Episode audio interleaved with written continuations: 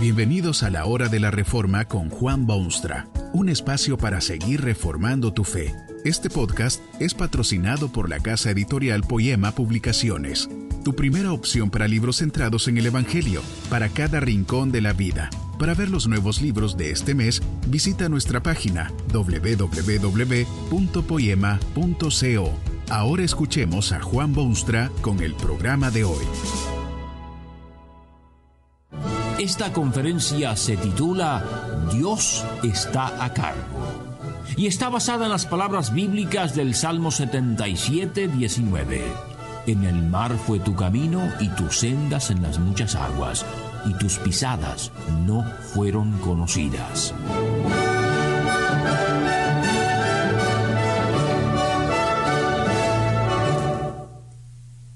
¿Quién está a cargo del mundo? Esta pregunta inquieta, sacude, hace temblar e irrita porque hay mucho problema en el mundo. ¿Quién no tiene momentos de desesperación cuando lee los diarios y ve la televisión y oye las noticias y recibe carta de sus amigos allende los mares? Habría que ser más que tonto el mundo está absolutamente repleto de incertidumbre y de cosas indeseables, de problemas y paradojas, enfermedades incurables, injusticias indefensibles y tristeza que arranca lágrimas del pecho más endurecido. Es lógico que el hombre se pregunte quién está a cargo del mundo cuando ve lo que sus ojos observan. Lo mismo ocurre cuando se echa un vistazo hacia el futuro. Poco se sabe de ese futuro, a pesar de que haya tantos que se la dan de agoreros y pronostican tantísimas cosas. Pero lo poco que sí se sabe siembra aún mayor incertidumbre. Nadie sabe si la situación económica de la cual tantos dependen mejorará o irá de mal en peor. Instituciones de profundo arraigo y mayor respeto se desmoronan y se convierten en polvo de ruinas. La familia se desintegra y la juventud se opone y unos socavan los intereses de los otros. ¿Quién está a cargo del mundo? Abundan las respuestas. Hay y siempre hubieron quienes creen que no hay nadie que está a cargo de nada. Esta gente no sabe quién hizo el mundo, ni por qué, ni cuándo, pero sí gritan que nadie está a cargo. Parece como que ni se dan cuenta de sus tontas aseveraciones y con toda inocencia creen que efectivamente nadie está a cargo en el mundo. Este universo surgió por sí solo, se dio forma a sí mismo, se lanzó en órbita a sí mismo, se administra a sí mismo y está a cargo de sí mismo. Así hablan quienes se atreven a decir que no hay nadie a cargo del mundo.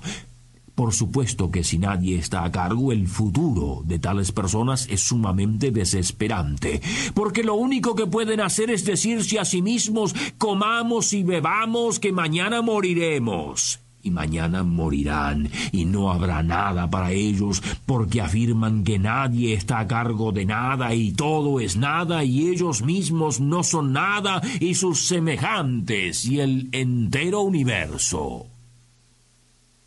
Otros toman un poco más de ánimo y prefieren creer que hay ciertas fuerzas inexorables en el mundo que determinan sus desgracias y sus risas.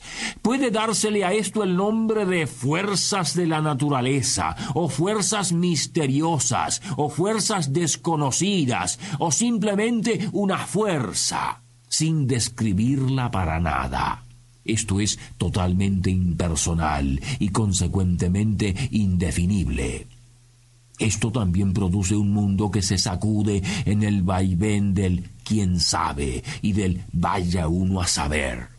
Tales fuerzas no se manifiestan, sino que sólo actúan. Nadie las ha visto, observado, visto u oído. Solo es posible tener fe ciega en ellas y dejar que actúen cuando se les dé la gana, aunque ni ganas tienen por ser meras fuerzas. Este tipo de opinión produce aún mayor incertidumbre porque nadie sabe si tales fuerzas son sólidas o dónde están o qué hacen y cuándo. ¿Quién está a cargo del mundo? Un escritor bíblico tuvo ese exacto problema hace siglos y siglos y escribió el Salmo 77, donde descubre su alma y deja ver al mundo su enorme problema. También él se preguntaba quién estaba a cargo del mundo. Una multitud de dificultades amenazaban su vida y un sinfín de obstáculos se levantaban en su senda. Dice que había llegado al punto de que su alma rehusaba consuelo, se quejaba y desmayaba su espíritu. Su agonía era tal que no podía pegar los ojos de noche ni cesar de hacerse preguntas durante el día.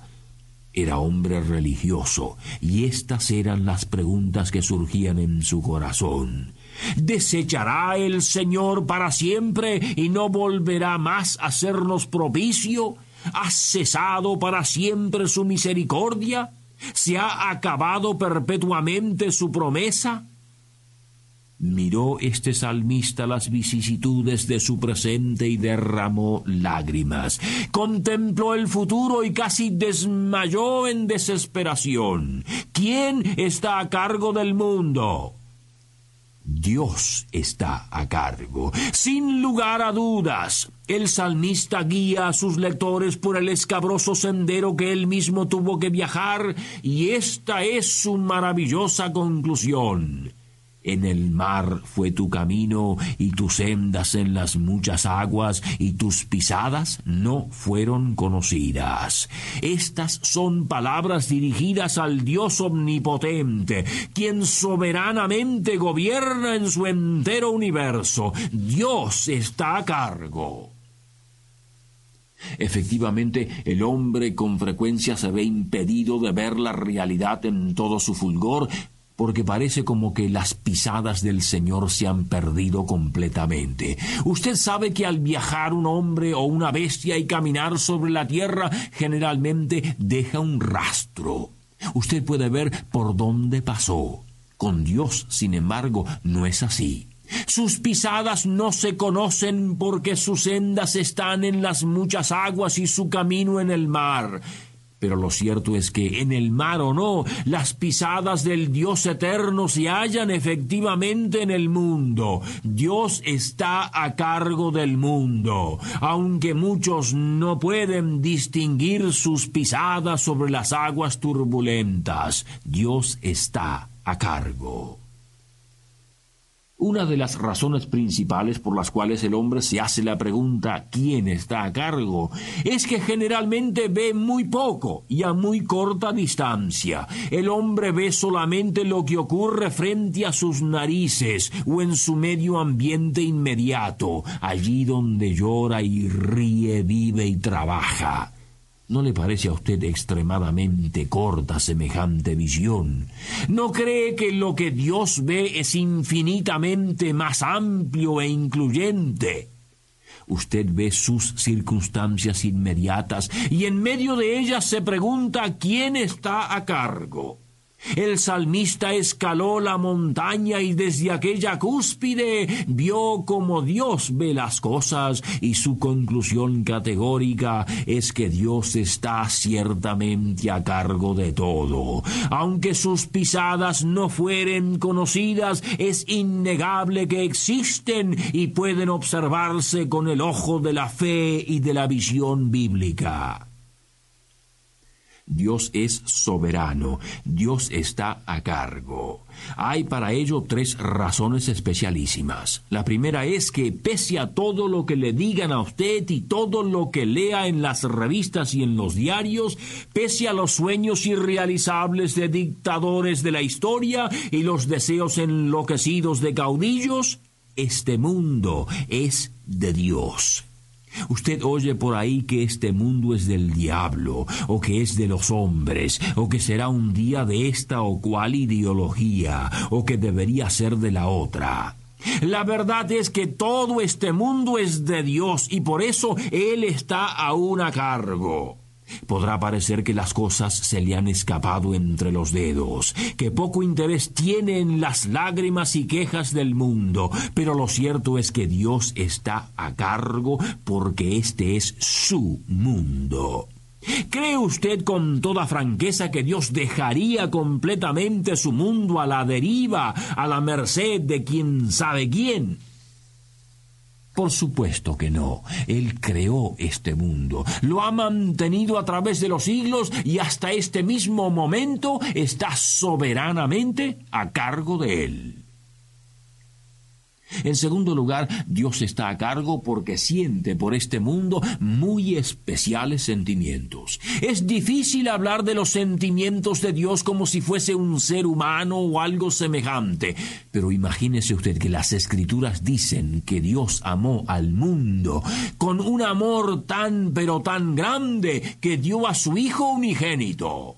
¿Dejaría Dios sin timón a un mundo al cual ama de tal manera?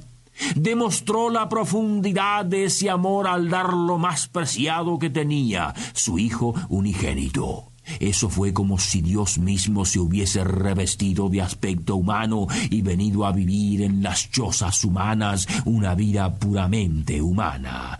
Tan grande fue su amor y por eso puede usted estar seguro de que Dios está a cargo y seguirá estándolo. En tercer lugar, Dios está a cargo del mundo porque en Él se encuentran sus hijos. Dios no solamente envió su Hijo unigénito al mundo, ese Hijo también sufrió las más hondas agonías imaginables, hasta murió en una cruz ante la burla de sus enemigos. ¿Sabe usted por qué lo hizo? Simplemente porque vino a salvar lo que se había perdido, murió para que el hombre pudiese vivir, sufrió para que el hombre no gustase tal sufrimiento, fue abandonado por Dios para que el hombre jamás fuese abandonado por Dios. Si tanto ha hecho por esos hijos, ha de abandonarlos ahora en un mundo inseguro donde los suyos no tienen certeza alguna? Por supuesto que no. Dios a cargo. Si usted fuese salvo, si fuese de Cristo, se daría cuenta de que Dios está a cargo porque para eso y eso solo permite Dios lo que pasa en el mundo y en la historia, para que un hijo perdido sea hallado. Que este mensaje nos ayude en el proceso de reforma continua según la palabra de Dios. Si quieres profundizar en la exposición bíblica, puedes buscar más recursos en www.poema.co. Allí encontrarás libros que te ayuden a entender la palabra de Dios y aplicarla a tu vida. Poema, el Evangelio para cada rincón de la vida. Nos vemos en el próximo episodio de La Hora de la Reforma con Juan Bonstra.